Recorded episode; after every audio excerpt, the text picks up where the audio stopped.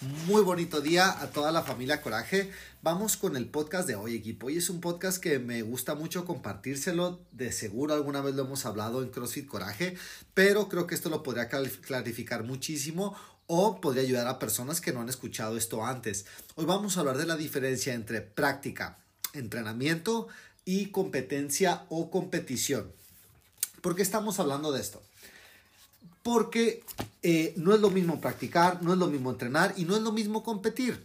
Em, queremos em, definir, queremos separar muy bien estos conceptos porque ninguna es buena ni ninguna es mala. Bueno, de hecho yo diría que las tres podrían verse como buenas y como malas o, o, como malas dependiendo de la situación que estemos viviendo. Pero te lo diría que son diferentes herramientas para diferentes trabajos o dependiendo de qué estés buscando en tu sesión de, de entrenamiento o de práctica o de competición. Algo que se conoce mucho dentro del mundo del CrossFit es que la mejor inversión de tu tiempo y de tu esfuerzo está en el, en el eslabón más débil de tu cadena. Pongo un ejemplo. ¿Qué tal si tenemos a un supuesto que puede hacer 30 dominadas estrictas del tirón, puede dos veces su peso corporal en peso muerto. Imagínate una persona que pesa 50 kilos y puede 100 kilos en peso muerto. Eso sería algo bastante positivo. Y corre 400 metros en 4 minutos. Eso nos dice que usando esas tres modalidades, donde más le convierte invertir su tiempo es en la carrera. Esos 400 metros nos gustaría que estuviera más por eso del minuto y medio, dos minutos, que de los 4 minutos. Entonces, esta persona pues puede seguir haciendo peso muerto, puede seguir haciendo dominadas estrictas, pero pues no le va a dar tantas mejoras porque ya ha mejorado bastante en eso. En lo que le conviene meterle caña es a esa carrera. Y algo que está muy curioso de, de esta situación es que normalmente vemos esas personas, eh, como el ejemplo que les puse, que si mejora su carrera, va a mejorar su peso muerto y va a mejorar sus dominadas también.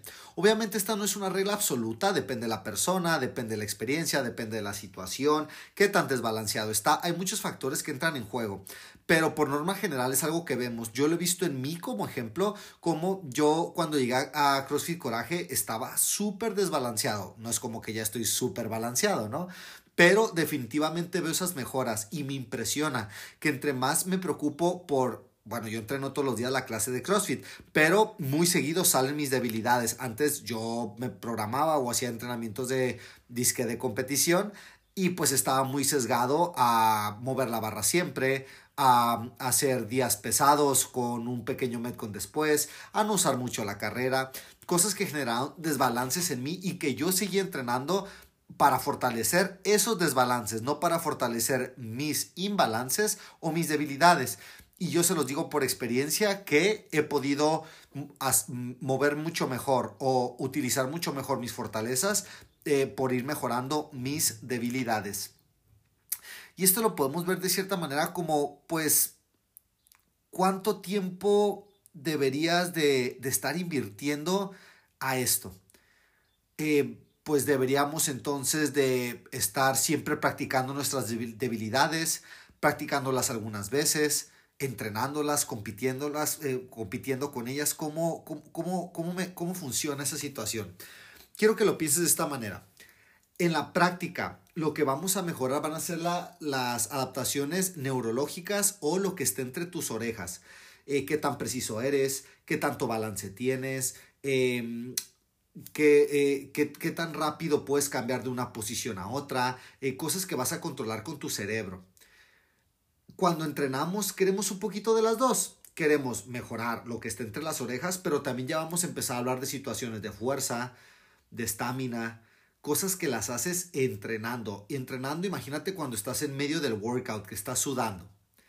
Competir es tratar de maximizar tu intensidad, es ver qué tan rápido puedes ir. Pero cuidado, no solo es cuando te apuntas a una competición.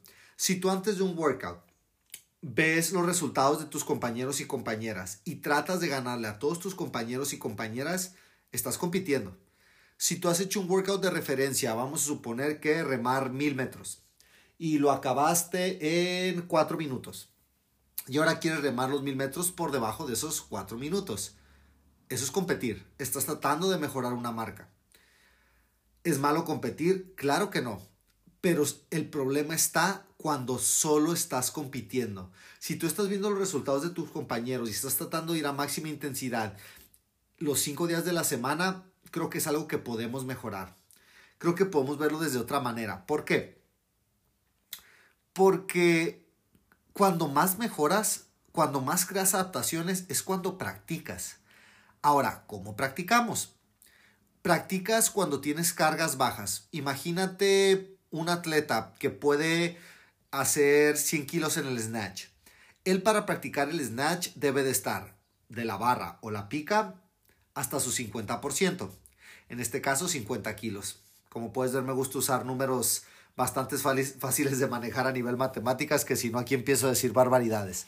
Eso es práctica para esa persona. Una carga ligera, algo que le ayude a, a sentir sus posiciones, ver qué tan rápido se mueve, a enfocarse en mejorar esas debilidades.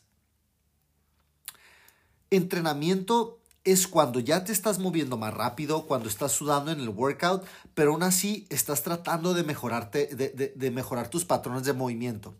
Le pones atención a, si el peso está en los talones, a qué tanto estás subiendo tus codos, em, a si estás empujando la barra en una línea recta. Cuando tú estás compitiendo, tú estás yendo a máxima velocidad tú estás viendo qué tan rápido puedes ir. Si tú realmente vas a tu máxima intensidad, no hay tiempo de pensar en los talones, no vas a poder fijarte también en el, en el, en el camino de la barra, no vas a poder decir, ok, estoy apretando mi abdomen o no, te estás moviendo lo más rápido que puedes. Lo importante es ganar. Ahora, como te digo, pues si vas a máxima, imagínate una persona que está entrenando para correr un maratón y todos los días corre un maratón. Dice, claro, quiero hacer 100 saltos dobles a la comba, todos los días voy a hacer 100 saltos dobles a la comba. Eso es mejorable. No es malo, se está moviendo, está genial, estamos a favor del movimiento. Pero ¿qué tal si esa persona eh, un día practica cómo mueve sus muñecas cuando está haciendo los saltos a la comba? Otro día practica en qué momento debe dar esas vueltas a la muñeca. Otro día practica su salto vertical. Empieza a practicar detalles a una intensidad baja para después poder rendir mucho mejor. Y esa parte está bien divertida. Ser pacientes hoy para mejorar mañana. ¿Cuál es el problema? La práctica no es sexy. A todos nos gusta el workout, cuando sudaste un montón, cuando diste tu máxima intensidad y cuando terminas en el suelo y estás ahí con todas las hormonas divertidas que se mueven después de que entrenas. A todos nos encanta eso. Eh, no a muchos nos gusta ponernos a practicar. Imagínate eh, alguien que quiere aprender, que quiere mejorar subir a la cuerda y 20 minutos se sienta sobre un cajón y solo está practicando cómo acomodar sus pies. Creo que esa persona se divertiría mucho más haciendo subidas a la cuerda y haciendo thrusters. Pero si esa persona realmente quiere mejorar todo lo que pueda, le conviene dedicarle tiempo a la práctica. No solo estárselo dedicando a la, a la competencia o incluso al entrenamiento. Eh, las, la mayoría de las personas eh, está, está compitiendo demasiado. Eso es la norma general. No estoy diciendo que todos, pero sí muchos, donde puedes ver que están de repente eh, practicando 5%, entrenando 25% y compitiendo 70% del tiempo. Los, los atletas profesionales ya descubrieron esto. Eh, los, los, no sé, yo juego fútbol. Yo entreno a jugar fútbol y el día del juego es cuando compito, es cuando voy a máxima, es cuando me arriesgo a lesionarme, no todos los días practicando con mis compañeros. Entonces, si ellos los lo aplican y están obteniendo esos buenos resultados, ¿por qué no lo haríamos nosotros? Porque CrossFit es algo muy nuevo y a veces nos podemos cegar con la parte, la parte sexy, la parte de sentir, oh, se me inflamaron los músculos, oh, terminé todo sudado. Eh, nos podemos contagiar de eso. Entonces tenemos que tener mucho cuidado con, esa, con esa situación. Em, ¿Qué le recomendamos? O sea, si estamos diciendo que la mayoría practica 5%, entrena 25% y compite 70% del tiempo, estaría mucho mejor que pudiéramos practicar 45% del tiempo, entrenar 45% del tiempo y competir solo el 10% del tiempo. Piensa en tu clase.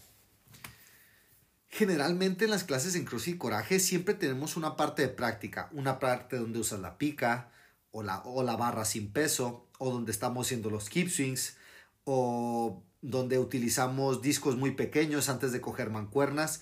Esa es, la, esa es la parte donde estamos mejorando nuestras habilidades. Es algo súper normal en, en, nuestras clases en CrossFit Coraje.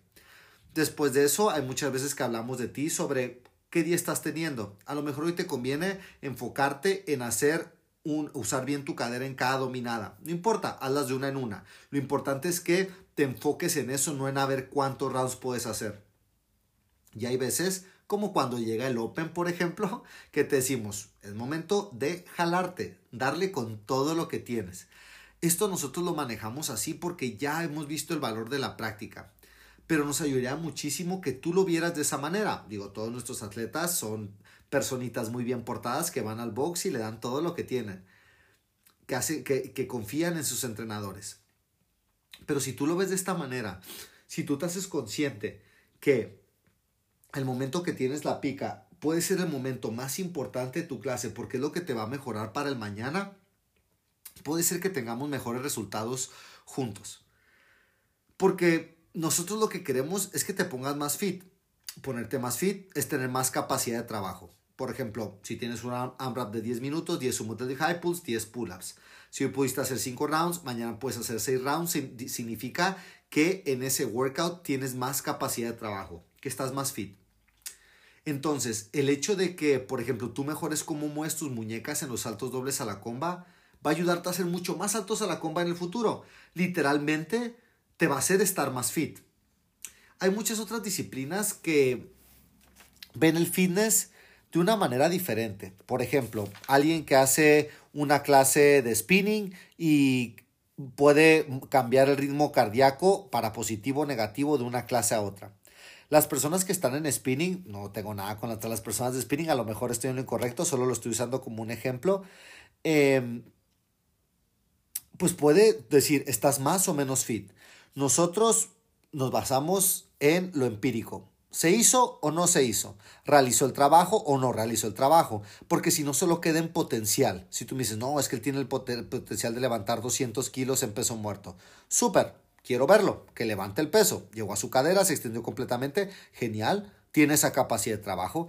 Entonces, el hecho de que tú practiques para mejorar tus habilidades, que mejorarán tu técnica, que mejorarán tu capacidad de trabajo, literalmente te va a poner más fit, literalmente vas a poder aplicar mejor tu fuerza, literalmente vas a estar más saludable. Entonces, esa es la, perspectiva que, nosotros, que nosotros vemos, que, que, nosotros usamos para esto. Y un último detalle que creo que, que también es muy valioso es que si tú respetas estos porcentajes que te dimos de práctica y entrenamiento, así como competición, también vas a ayudar a tu recuperación. Competir es lo que más tarda en recuperarse. Acuérdate como en el Open, cuando tienes un workout súper duro para ti, es que tardé una semana en recuperarme, en que se me quitaran las agujetas, en sentirme otra vez normal. ¿Es algo malo? No, pero ¿Qué tal si no tuviera, si, no llegáramos a esos puntos todos los días o casi todas las semanas? Que guardaras esa intensidad para el Open o para un día a la semana. Esa es una propuesta que te hacemos. Un día a la semana, date el permiso de irte a máxima intensidad. Todo lo que le puedas dar al workout. No te dejes nada en reserva. Pero eso es muy diferente hacerlo cinco veces a la semana. ¿Qué tal si los otros cinco estás pensando en tu cadera, estás pensando en tus talones, estás pensando en cómo moverte? nosotros realmente creemos, por lo que hemos aprendido y por lo que hemos visto en toda la comunidad, que es lo que más nos va a ayudar a mejorar al mediano y a largo plazo. Vemos a muchas personas que se dedican solo por competir, hacen esa programación especial de competición, están en una esquina levantando pesado todos los días. Vemos otra persona que va a su clase, practica, entrena y cuando le toca competir compite y la segunda persona avanza más en el tiempo. ¿Por qué? Porque se va a estar recuperando mejor, va a estar mejorando más habilidades y al mismo tiempo sí va a estar subiendo su fitness, sí se va a ir poniendo más fuerte, solo de una manera donde tienes paciencia y esa paciencia hace que es un proceso un poquito más lento en algunas partes, pero definitivamente más saludable. Entonces, como resumen, Primero, siempre que te toque practicar en tu workout, en tu clase, dale todo lo que tienes a práctica. Si, estás, si vas a entrenar por tu cuenta, te recomiendo practicar, recuerda intensidad baja, pesos bajos, ritmo cardíaco bajo, durante 30 minutos. Después, cuando te toque entrenar, eh, trata de poner la atención a esa técnica. Trata de de repente sentir tus talones, decir, estoy usando bien mi cadera, estoy metiendo rápido los codos o no lo estoy haciendo.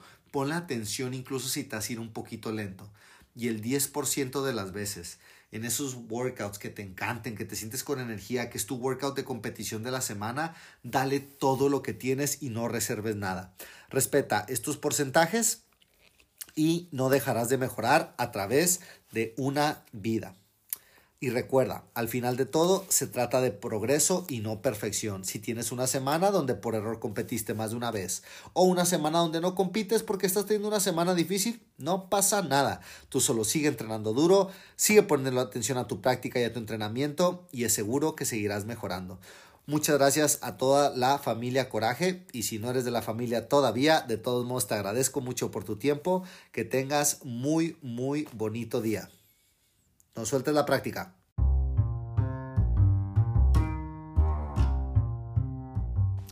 Muchísimas gracias por escuchar el capítulo de hoy, ya que esto es por y para ti.